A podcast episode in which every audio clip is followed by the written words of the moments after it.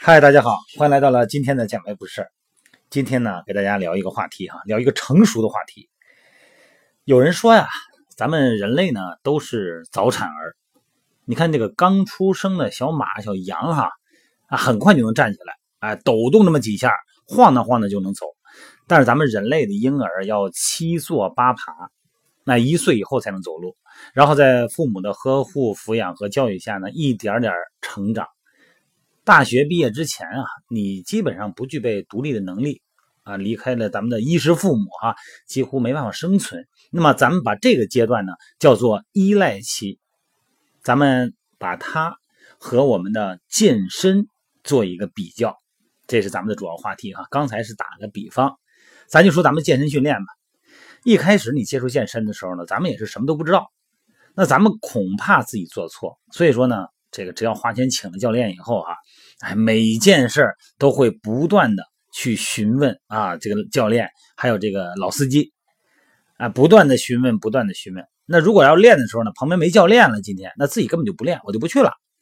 一个是精神层面依赖呢，一个是身体真的也不会，啊，也不敢练，总觉得呢这样很不安全哈。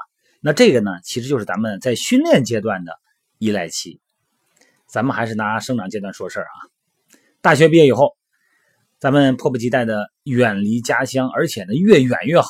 就算是在同一个城市啊，呃，很多也想方设法的脱离父母，自己租房子住去。哎，你为拿到第一个月的薪水啊，高动 高兴的不行了啊，因为那意味着你独立了嘛。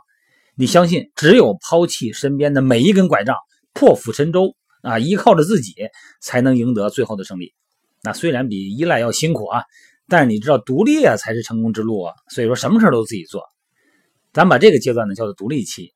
那在心理阶段呢，在咱们的健身这个阶段呢，也有这个阶段啊。你看，你一旦会了以后哈，啊，也不愿意去问了，而且呢，也不愿意跟别人合作，就自己练。哎，觉得自己练挺好，比较容易投入，而且呢，旁边一有人练嘛，还特别的不自在。我有这个阶段，很明显哈。旁边一有人就感觉特别别扭，一个是想照照镜子吧，也不自然；一个是想用器械吧，也不自然，也不太愿意跟人聊天，觉得自己练嘛，自己跟自己对话挺好的，哎，感受自己身体的语言，就不愿意跟别人一起合作。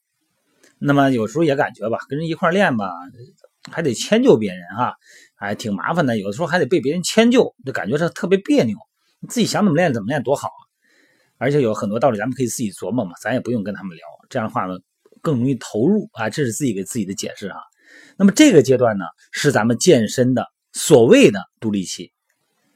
但问题是，很快你就遇到瓶颈了呀啊！你可能慢慢你就发现了，自己一个人你能做的事儿其实是有限的，尤其是认知哈是有限的。你一个人对于健身的饮食理解，对于训练，对于这种甚至练时间长有疼痛啊，都是有限的理解。那么你从害怕依赖别人。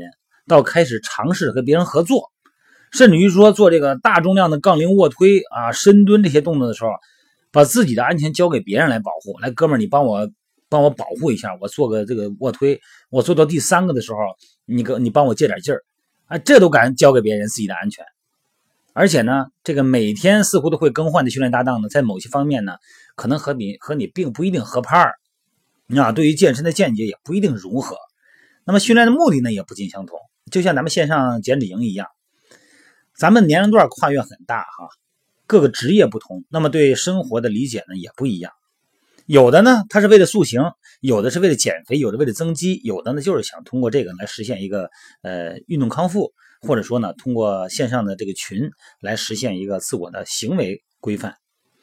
那么一群各有优势，但是呢都不是很完美的人，彼此合作，互相激励，终于就成就了各自的梦想。那么咱们把这个阶段呢叫做互赖期，不是依赖期哈，是互赖期，也就是互相依赖期。那么依赖呢显然是不成熟的，那么独立啊其实也不成熟，只有基于彼此优势的互相信赖，才能真正的成熟。你看我们线上线上营。小伙伴们，我们有教师，我们有这个专家啊，医学方面的专家，我们有各个行业的不同的人士。那么我们对于生活、对于角色和角度的认同是不一样的，看法也是不一样的。我们可以相互的来去参考对方的意见。那么这样的话呢，就会形成一种价值，这个价值是绝对在你一个人的视角里边是不能看到的。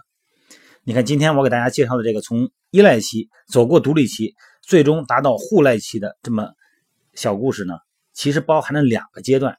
那么有六个习惯可以跟你建立起来。简单的描述一下，不见得对，聊一聊，大家互相分享哈。第一个呢，就是从依赖期啊到达独立期的个人成功阶段，有这么三个习惯，你试试看哈。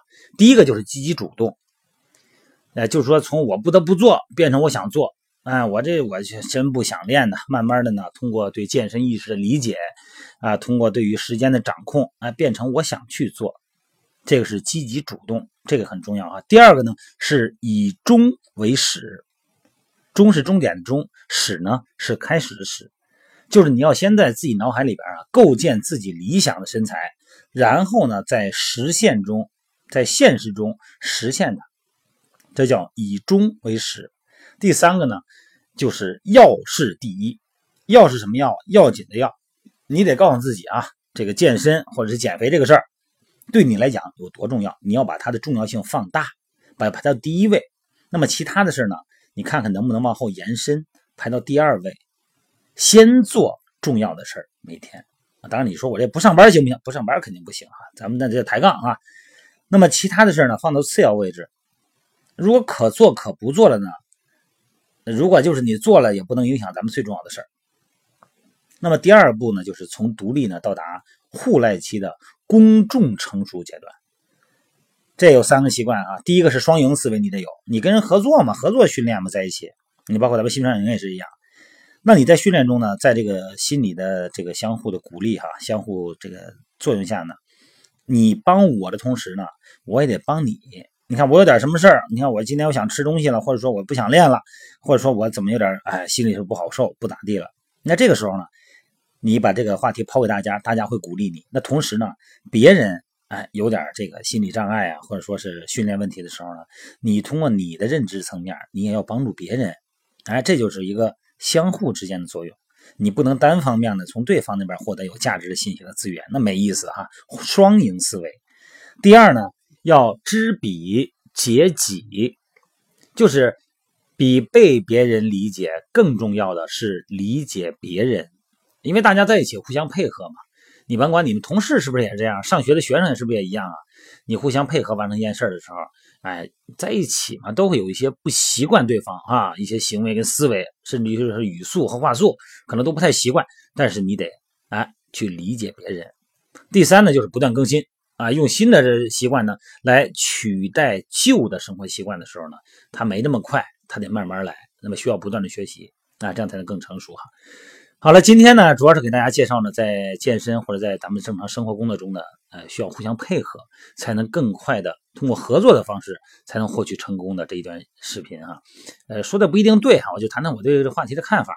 希望大家呢对这个话题你有新的认知呢，你也可以通过美拍直播。啊，咱们直接面对面的聊，也可以留言，也可以哈。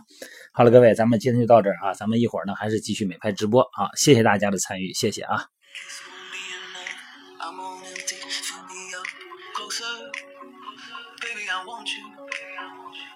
I'm hooked, I'm stuck, I'm at your door, desperate for a little